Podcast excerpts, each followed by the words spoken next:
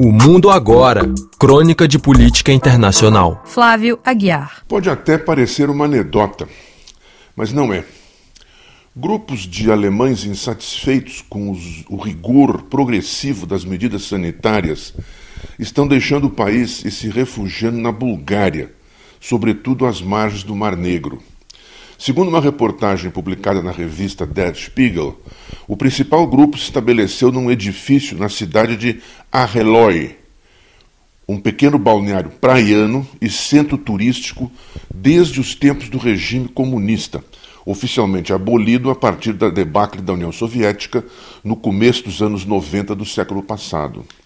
O grupo se estabeleceu num condomínio que leva o nome da cidade, acrescido de um pequeno sotaque francês, Chateau Arreloy.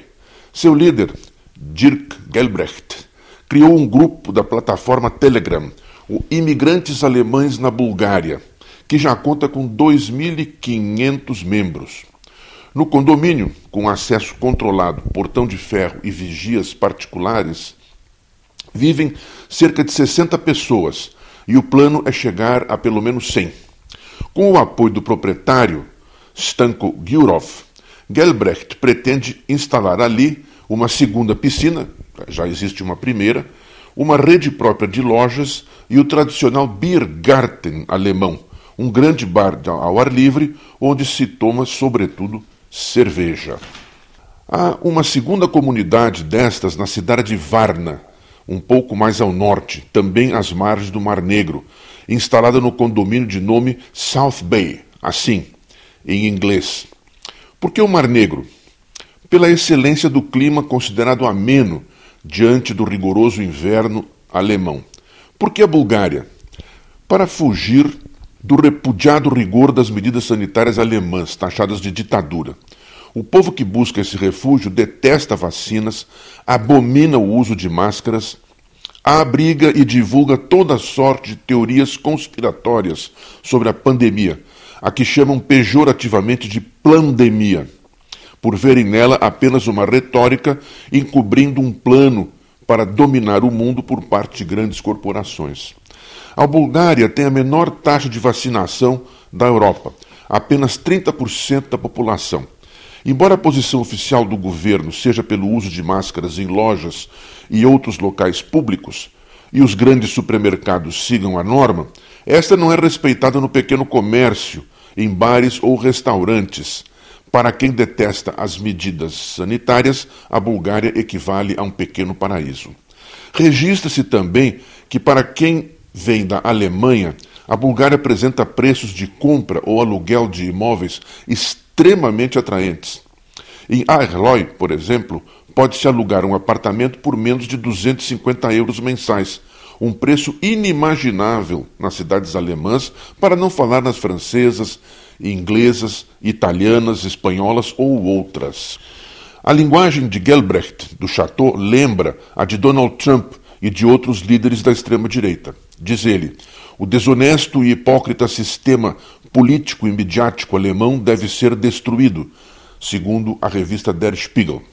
O gesto extremado desses grupos de alemães espelha a nova fase do que se pode chamar a guerra das vacinas no continente europeu.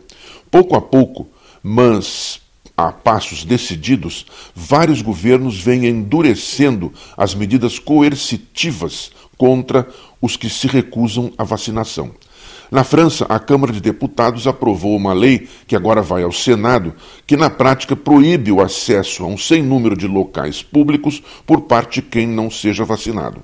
A medida está em discussão na Alemanha e em outros países, como na Áustria, Itália, Espanha, Portugal, Reino Unido. A pressão é grande sobre quem recusa a vacinação.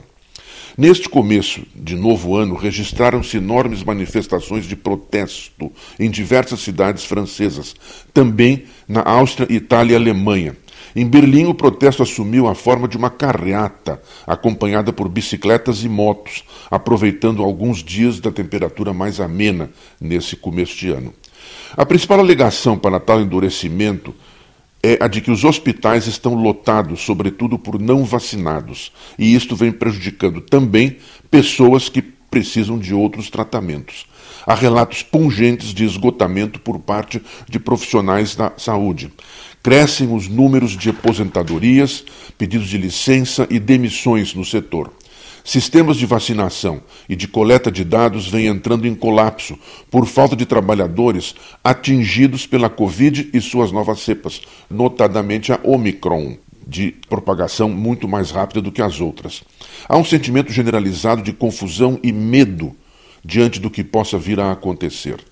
Por sua vez, os partidos de extrema direita vêm procurando capitalizar o sentimento anti-vacina e contrário às medidas sanitárias, acusadas de comprometer a liberdade de escolha, entre aspas, por parte dos cidadãos.